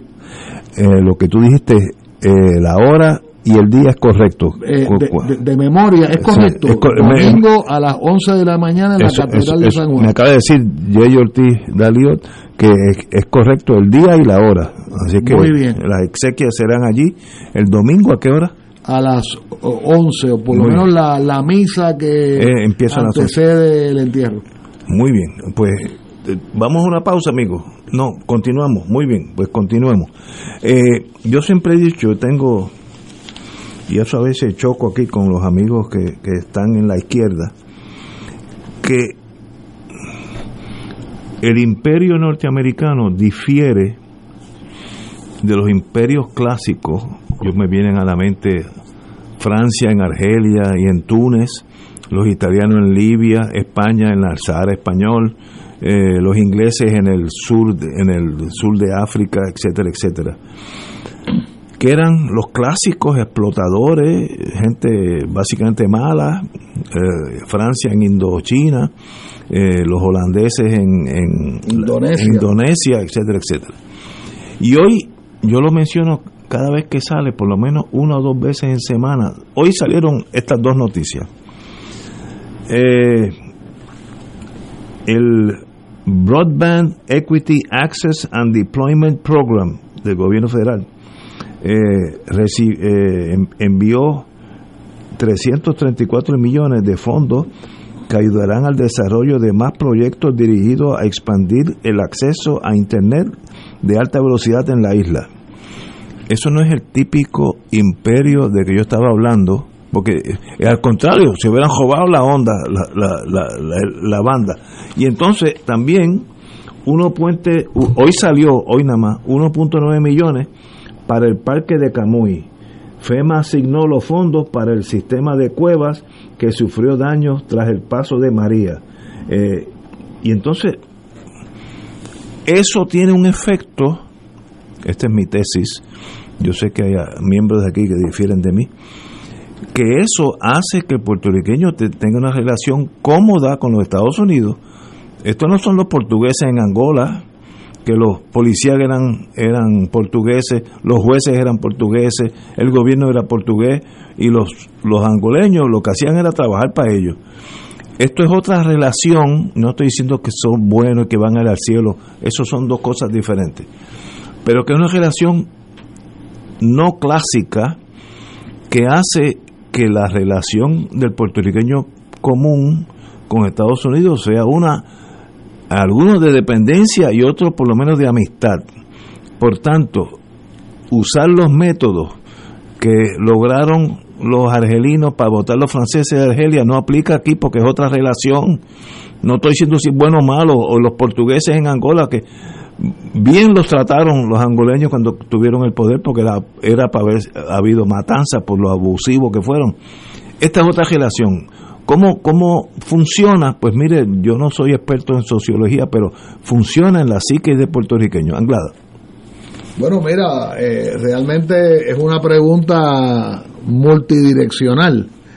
Recuerda que cada potencia mundial, o sea, cada potencia colonial, pensando en el siglo XIX, ¿verdad? Y comienzos del siglo XX, cada potencia colonial hacía su colonialismo con sus pequeños detalles, y voy a dar un ejemplo. Los franceses eh, tenían la tenían el enorme trauma y precisamente Argelia es un buen ejemplo de que ellos estaban eh, eh, imbuidos en, en toda la retórica de la revolución francesa, la igualdad, la fraternidad, eh, la libertad, pero entonces eso no lo aplicaban a sus territorios. ¿Qué cosa?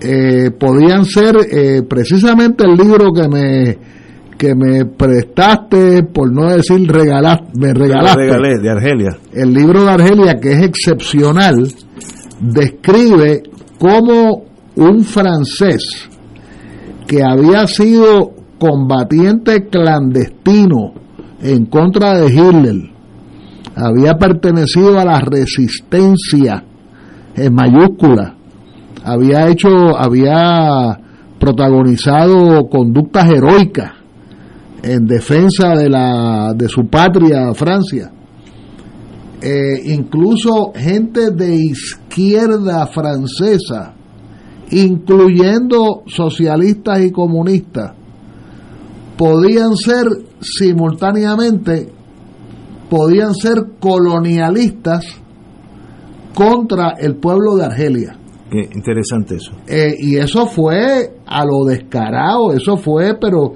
lo mismo en el África, lo que se llama, lo que ahora se llama el África subsahariana, el África negra, como se le llamaba antes, eh, para hacer la distinción con el norte del África, que es una, que, ¿verdad? Técnicamente, pues hay poblaciones que, que de forma arbitraria, pues no son negras, es el Magreb, etcétera, etcétera.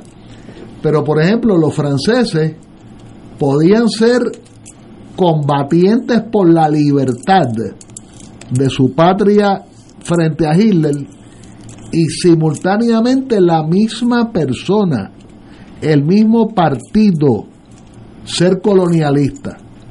En el caso del Congo Popular, lo que se llama, lo que se llamó después Congo Conakry. Conakry es la capital de la República Popular del Congo, que no debe, eh, no debe confundirse con lo que ahora se llama la República Democrática del Congo, que es el, el viejo Zaire, que es el viejo Congo belga, que es gigantesco. que también se le llamó por décadas, y Ignacio se acuerda, eh, con lo que se llamó Congo Leopoldville. Leopoldville. O sea, hay una diferencia entre Congo Leopoldville y Congo Conakry. Eh, pero, eh, per- perdón, perdón, perdón, Guinea Conakry, per- perdón, Guinea, sí. perdón, perdón. Pero a lo que voy es que los otros días yo haciéndole correcciones a un escrito mío, veo que una embajadora francesa, que tiene que haber sido una persona muy, muy prominente, muy seria, ¿verdad? Embajadora de Francia ante las Naciones Unidas en el año 82, 1982. Y yo veo el nombre de ella y veo lo que ya yo sabía, que votó en contra de nosotros.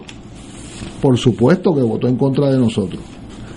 Cuando me pongo a buscarla en esa maravilla que es el Google y el Internet, la señora era simultáneamente dirigente del Partido Socialista Francés. Wow. Una figura destacadísima en la lucha por el mejoramiento de la mujer en Francia. Ah, eso está muy bien. En Francia ella estaba a favor de todas esas causas nobles. Pero en Naciones Unidas votaba en contra de Puerto Rico 1982, hace solamente 41 años. Entonces, y así tú vas potencia por potencia.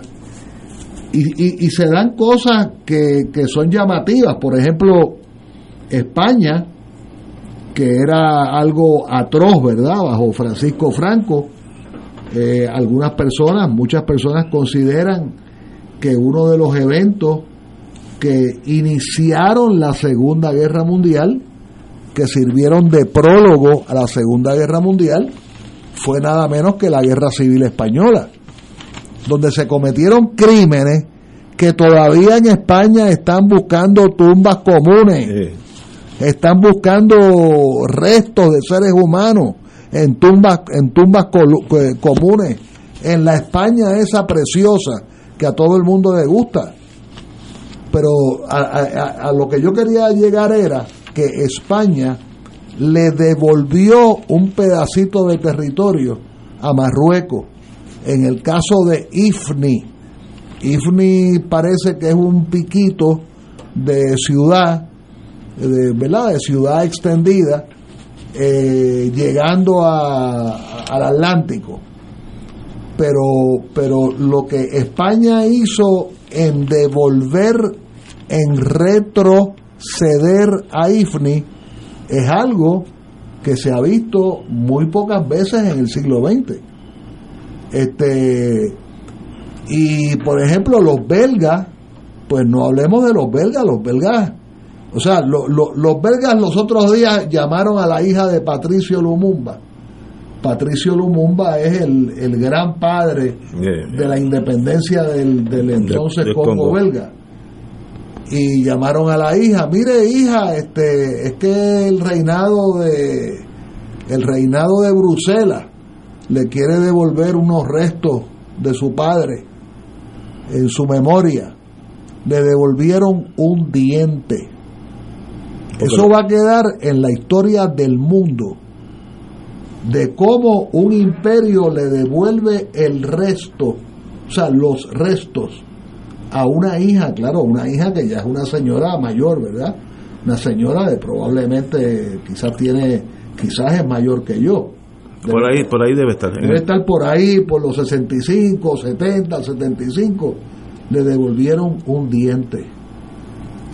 El diente de Patrice Lumumba, que es uno de los grandes luchadores independentistas del siglo Y lo mataron por eso los belgas. Bueno, lo, lo- bueno, tú debes saber quizá mejor que yo. Eh, creo que los restos no aparecieron No, nunca. es que lo quemaron en un, en un de esos barriles de basura aquí que antes eran de metal.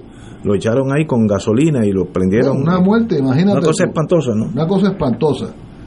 Eh, cógete el caso de lo, de lo, cógete el caso de, de, de Holanda. La gente, por eso yo dije lo que yo dije los otros días en una radio amiga, que aquí gente de izquierda se, se ponen hablando de que, ah, que Ámsterdam, que tal cosa en París.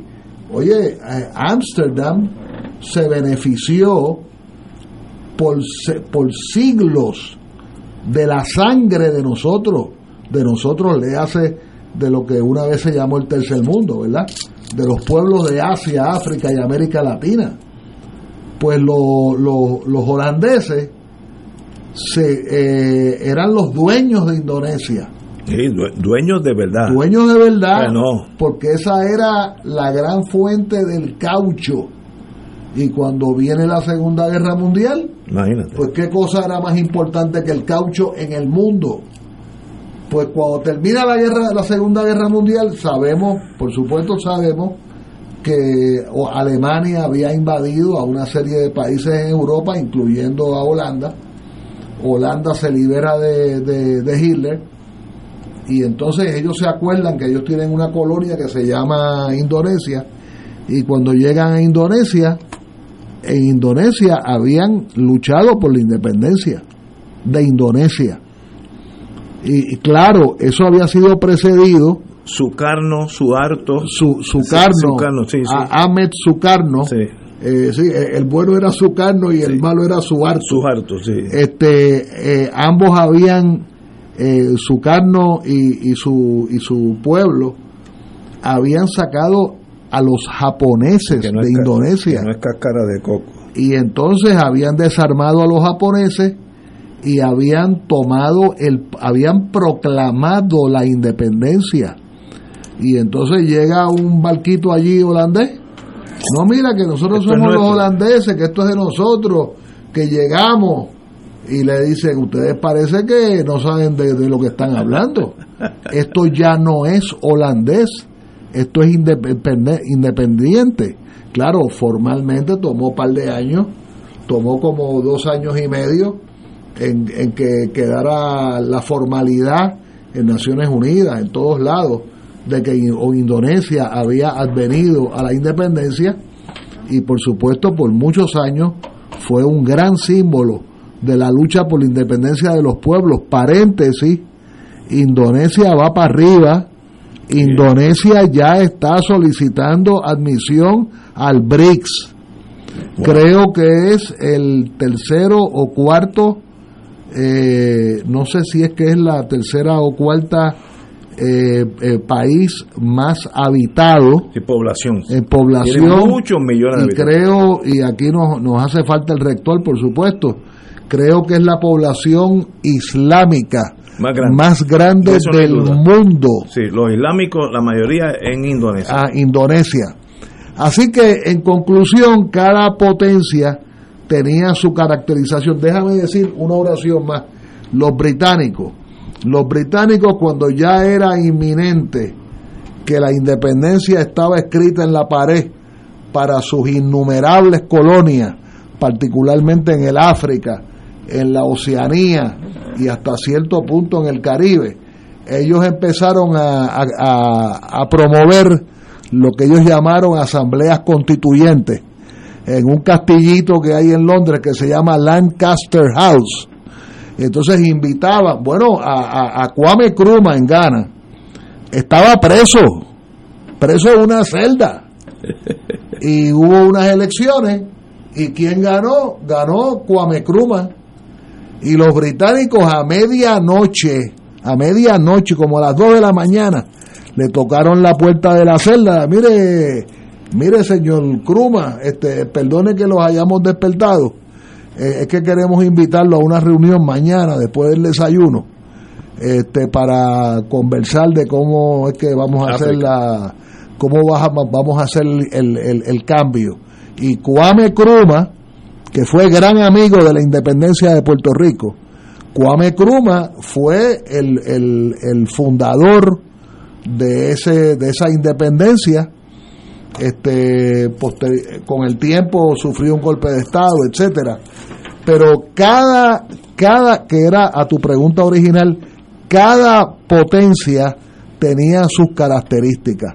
Los británicos un poquito más formales, eh, los portugueses a lo loco, los franceses con su libertad y su fraternidad eh, haciendo barbaridades. Y en ese contexto, en ese contexto era que aquel tercer mundo, mayoritariamente, miraba a los Estados Unidos como un aliado. Ellos se creían que Estados Unidos era un aliado. Estoy de acuerdo y, y la historia, porque ahí vino la, la, la problemática del comunismo internacional. Claro, Entonces, si eras anticomunista, eras aliado de Estados Unidos. Una- claro. Y ese miedo todavía existe hoy en día en los Estados Unidos. Cuando hablan de Putin en televisión, uno nota que hay, hay, hay una aversión a Rusia todavía en Estados Unidos. Fíjate que eso, le- eso siempre lo explica el rector. Lo- lo- la última vez que lo dijo, lo dijo antes de ayer. Pero es interesante lo que me dijo a mí un amigo mío chileno que vivió muchos años en Moscú en la resistencia, en la resistencia contra Pinochet. Of course. Me dijo, mi querido hermano, porque nos tratamos como hermanos, él y yo. Él se llama Alejandro y mi hijo menor, yo le, le pusimos Alejandro. Me dijo, mi querido hermano, recuerda que mientras haya ejército rojo, habrá eh, la percepción de lo que fue el socialismo. El ejército de Rusia sigue, se sigue llamando ejército rojo. Sí, lo- lo sé. Que tengan cuidado en Ucrania y Wagner y No, Wagner, los sí, muchachos de Wagner. la, la OTAN y esas cosas. Señores, tenemos que ir a una pausa, amigos, y regresamos con Fuego Cruzado. Fuego Cruzado está contigo en todo Puerto Rico.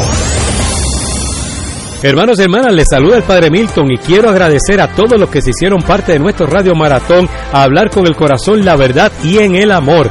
Gracias por sus aportaciones y sus donativos. Los que lo hicieron por su tarjeta de crédito, muchas gracias. Pero los que pidieron recibir la boleta, recuerden que cuando reciban esa boleta deben enviarla de vuelta con su cheque o su giro postal para que esa promesa se haga realidad.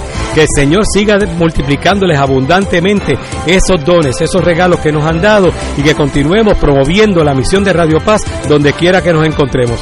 Y si todavía no lo pudiste hacer en el momento de Radio Maratón, entra a TH Móvil, búscanos como Radio Paz 810 en la sección de pago a negocios y escribe Radio Maratón en el comentario y con ello apoyarás la misión de Radio Paz en la Iglesia Católica en Puerto Rico. Fuego Cruzado, el programa de más credibilidad en la radio puertorriqueña, es ahora la tribuna abierta de análisis noticioso, con diversas perspectivas que exploran el trasfondo de lo que acontece a diario y cómo nos afecta. Escucha Ignacio Rivera y sus panelistas invitados de lunes a viernes en Fuego Cruzado en transmisión diferida a las 10 de la noche por Oro 92.5 FM. Despierta con la gracia de Dios iluminando el sendero y responde al llamado de congregarnos en su nombre cuando el sol despunta en el Santuario Nacional de Nuestra Señora, Madre de la Divina Providencia, tempranito en la mañana, sábado primero de julio.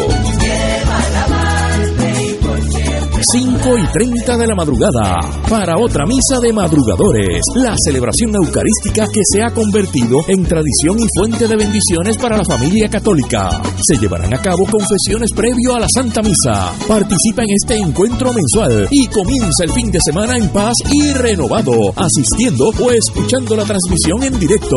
Misa de madrugadores por Radio Paz 810 AM o Radio Paz 810.com y Oro 92.5 o Radio Oro FM Info santuario de la providencia.org 787-646-9448. Y ahora continúa Fuego Cruzado. regresamos. Hoy vamos a hablar de buenas noticias. Cuando uno se junta con gente buena, las cosas salen buenas.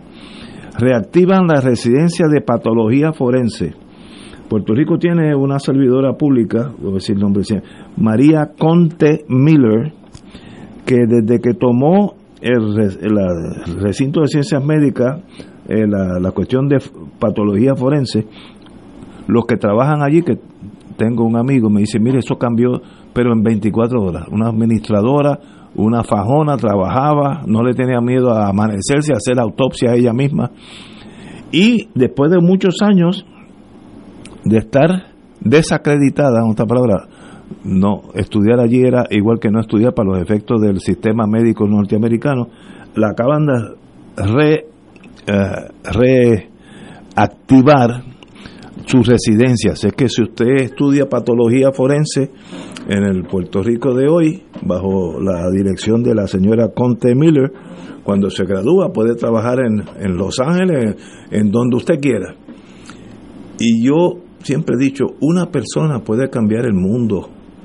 Y esta señora, eso era un desastre. Yo me acuerdo que antes que llegara allí había, lo comentamos en este programa, había muertos en furgones refrigerados que se, se, dañaba el aire. En entonces, 2017. Una cosa espantosa del tercer mundo. Y como una persona, esta señora, que no tengo el privilegio, me gustaría conocerla. Es malo, voy a tratar de traer este programa porque son los puertorriqueños los de verdad los que cambian el mundo. Y es mi teoría. Un ser humano puede ser la diferencia. Un ser humano. ¿Por qué? Patología forense ahora está también y hace 5 o 6 años era una catástrofe.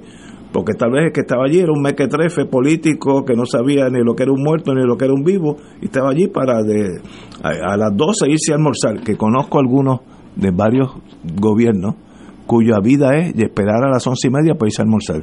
Claro. Lo conocí uno de ellos, no, no era una mala persona, pero esa era su vida, ir a almorzar, más nada. Y, pasó a la historia y se murió desgraciadamente. Eh, señora María Conte Miller, mi más profundo respeto y usted de lo mejor que tiene este gobierno actual en Puerto Rico. Felicitaciones. Mira, Ignacio, yo le tengo mucho respeto a la disciplina de la patología, particularmente la patología forense. Da la casualidad, por esas casualidades del destino, que mi mamá, eh, todavía una nena, tendría como 19 años quizás, fue secretaria de el, decano de la entonces eh, eh, Instituto de Medicina Tropical, que quedaba al lado de la legislatura, el edificio aquel ese morisco que usted ve, está lo más bonito todavía, que, antes de llegar a la legislatura, eh, el doctor Kopich de sangre aguadillana, un apellido un apellido alemán, pero de una familia de Aguadilla, y después mi mamá fue secretaria de un patólogo famoso en el puertorriqueño de Calley, que probablemente algún familiar me esté escuchando, eh, que era eh, eh, famoso en el mundo entero, Raúl Marcial Rojas. Y precisamente en estos días visité la oficina del doctor Marcial y de mi mamá, su secretaria, en el sótano del Ashford Medical, lo que entonces era el Hospital Presbiteriano. Y si alguien quiere estudiar un poco este tema, vaya a Google y busque con calma Jorge González Pérez, alias Popi, Popi, P-O-P-I, el patólogo forense que encontró los restos de Ernesto Che Guevara en las selvas bolivianas. Y es un individuo, eh, más recientemente estuvo a cargo de la recuperación de los restos de los, de los bomberos fallecidos en el desastre de la, de la quema de, la, de, de, los tanques de gasolina en Matanza. Jorge González Pérez, alias Popi. Y oiga sus entrevistas en Google y hasta se va a reír porque el hombre es bien gracioso. Señores, tenemos que irnos, así que a Rafi Anglada, hoy estuvimos tú y yo solo y qué, bueno, aprendí como siempre algo de ti. Así es que nos veremos, eh, tú vienes el... Mañana. Mañana que tú estás aquí. falta, sí, sí, sí. Este, Julio Muriente. Julio Muriente, que está Romancing the Stone. Bueno, está en Brasil. en Brasil, no es, que, no, es, no, no es cáscara de coco. Señores, hasta mañana, amigos.